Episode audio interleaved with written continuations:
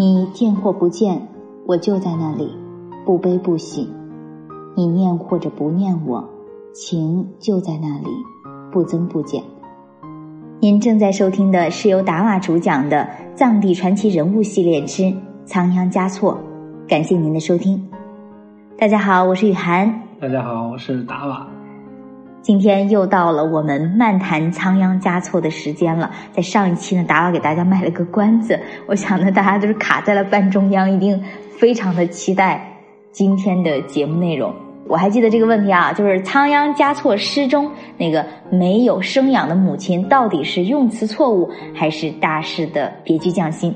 就请达瓦来给我们解释解释。相传呢，这首诗是仓央嘉措在入住布达拉宫不久之后所作的。诗中的这个马家妈呢，也就是我刚才上期节目说的没有生养的母亲。不同的学者呢，对这个这句话呢有不同的解释。一种解释是认为，诗里所说的这种奇怪的词汇“没有生养的母亲”，指的是藏传佛教里一位非常重要的护法神，是所有女性护法神的总领呢，她叫吉祥天母。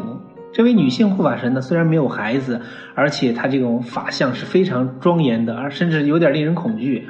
但是他却有着一颗非常慈悲的大爱之心，护佑着雪域高原的圣城。其实仔细听过我节目的关于吉祥天母的介绍，之前东游西藏的节目里介绍仙女节的那期，我都为大家做过很详细的描述。大家有兴趣的话，可以再打开听听，就全明白了。这里我就不再过多赘述了。还有一种呢，对这个没有生养的母亲的解释，我觉得是更有意思的。是说仓央嘉措怀念自己在山南的母亲，无休止的这种政治斗争呢，可能让他已经疲于应付了，他更愿意回到母亲身旁，过上那种平静的生活。其实这里就把马吉阿妈就可以翻译成月光妈妈的意思，就是月光下的妈妈，嗯，就大概是这种意思。他看到月亮，想到了十月怀胎分娩之痛的母亲，自己很小就离开了母亲，不能在母亲身边尽孝。因此，也就有了这个所谓的“没有生养的母亲”这一说了。到底是孰对孰错？这里我们根本就不用去仔细讨论。不论他说的是哪一种，我觉得都是非常美的。因为这首诗呢，我想就带动了一首歌，就变得大家人尽皆知。而且这首歌呢，也火了拉萨一处最为著名的这个网红打卡圣地。我想大家都知道我要说哪儿了。麦吉阿米。对，就这个地方真的是非常非常非常火的一个地方。大家只要去到拉萨，还是有必要去那里拍两张照片的，特别是姑娘们。墙。对对对。我其实呢，曾经不止一次的从那个马加米的门口路过，听到导游为这个游客们的讲解，他们都会这么说：这里呢是仓央嘉措和他的情人马吉阿米约会的地方。所以整个八廓街的房子，只有这座房子能刷成黄色，是因为活佛约会的吗？而且两三百年了，房子的颜色一直都是这么黄亮的。我觉得可能很多朋友都知道这个梗了，我在这里就不抖机灵了。就是其实是不是这么个道理呢？我觉得大家自己去判断吧。讲完这么多期的仓央嘉措，我相信大家对这个约会圣地都已经有自己的理解了。对与错不重要，找到自己那心中的那个仓央嘉措就好。接着我们再接接上上期节目讲第三类，我对仓央嘉措诗词的分类就是完全是个人创作类的。很多人会说，这些人都是瞎编乱造仓央嘉措的诗词，误解了仓央嘉措的本意。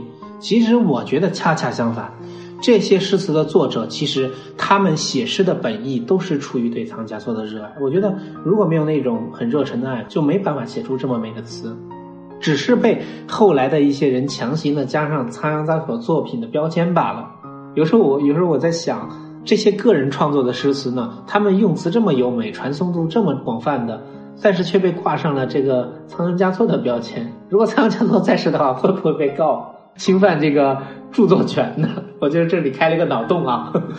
在这里，我已经给大家举两个例子啊，因为这这两首诗呢，都是关于仓仓央嘉措的，非常非常的非常非常火的，是个人创作类的诗，就是之前节目也读到过的。第一首就是你见或不见，我就在那里。不悲不喜，你念或者不念我，情就在那里，不增不减。但是后面还有这首诗挺长的，是那种类似的自由体诗吧。这首诗呢，经常会被诗人就是冠冠以仓央嘉措的名字。嗯，其实这首诗的真正的作者呢，其实很多朋友都知道是叫扎西拉姆多多。我个人冒昧的揣测，因为我不认识这位老师，我觉得这位老师呢，一定是他找到了自己心中真正的仓央嘉措，他才能写出这么美的诗句。当然，我自己是写不出来的，我也只能高山仰止了。还有一首大家比较耳熟能详的，叫《十戒诗》，大家也一定非常熟悉。第一最好不相见，如此便可不相恋。其实这首诗啊，前面两句就是第一和第二都是属于第二类的，是翻译的。嗯，而且这首诗的这个翻译者呢，就是我之前讲到的首个翻译仓央嘉措诗词的余道全大师。不过我们现在看到的是，其实是在后是在后面续上的，第三怎么样，第四怎么样，一直到第十。但是你会发现，你读的时候还是最能记住的是第一和第二，因为那两句已经完全可以表达了。对，这就可能表达后面的所有的。我觉得后面就是有点赘述，赘赘述了，赘述了。我觉得 如果是为了赚稿费的话，可以写到第一百吧。我觉得，当然这这个我们绝对没有是。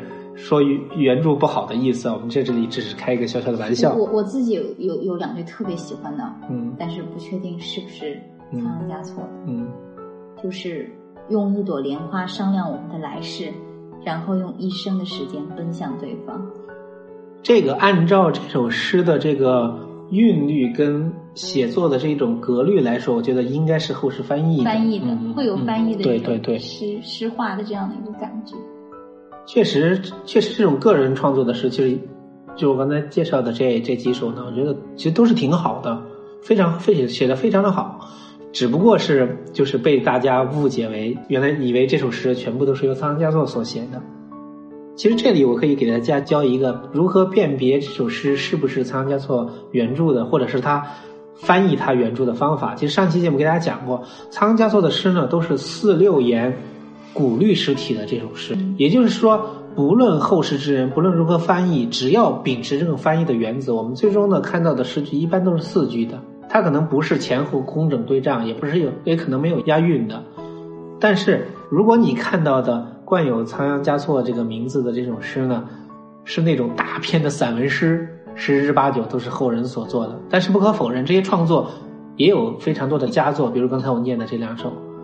相信他们都是他们对自己这个仓心中的这个仓央嘉措最好的诠释。关于这个仓央嘉措的诗词的，我个人的这种三大分类呢，我就为大家说到这里。其实就像这个系列的名字一样，就是漫谈仓央嘉措嘛。我本身也不是专业研研究这个仓央嘉措学者，各方面的理解，我觉得肯定是不尽完美的。我想这不影响我个人对仓央嘉措的理解。这个一家之言的对与错根本就不重要。我觉得。只要是我爱的那个仓央嘉措，都在我心里，我觉得就可以了。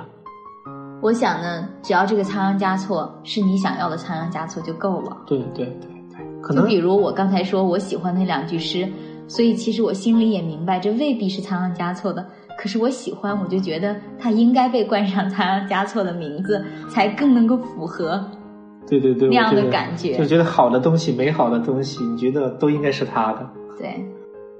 好了，这期节目咱就讲到这先聊到这儿吧。你下期节目会为我们讲述什么样的内容？就下期节目，我觉得是一次咱们这次关于仓央嘉措漫谈的一一部终结篇。我会可以说是为大家总结一下仓央嘉措吧。好的，那我们就期待下期更多的精彩。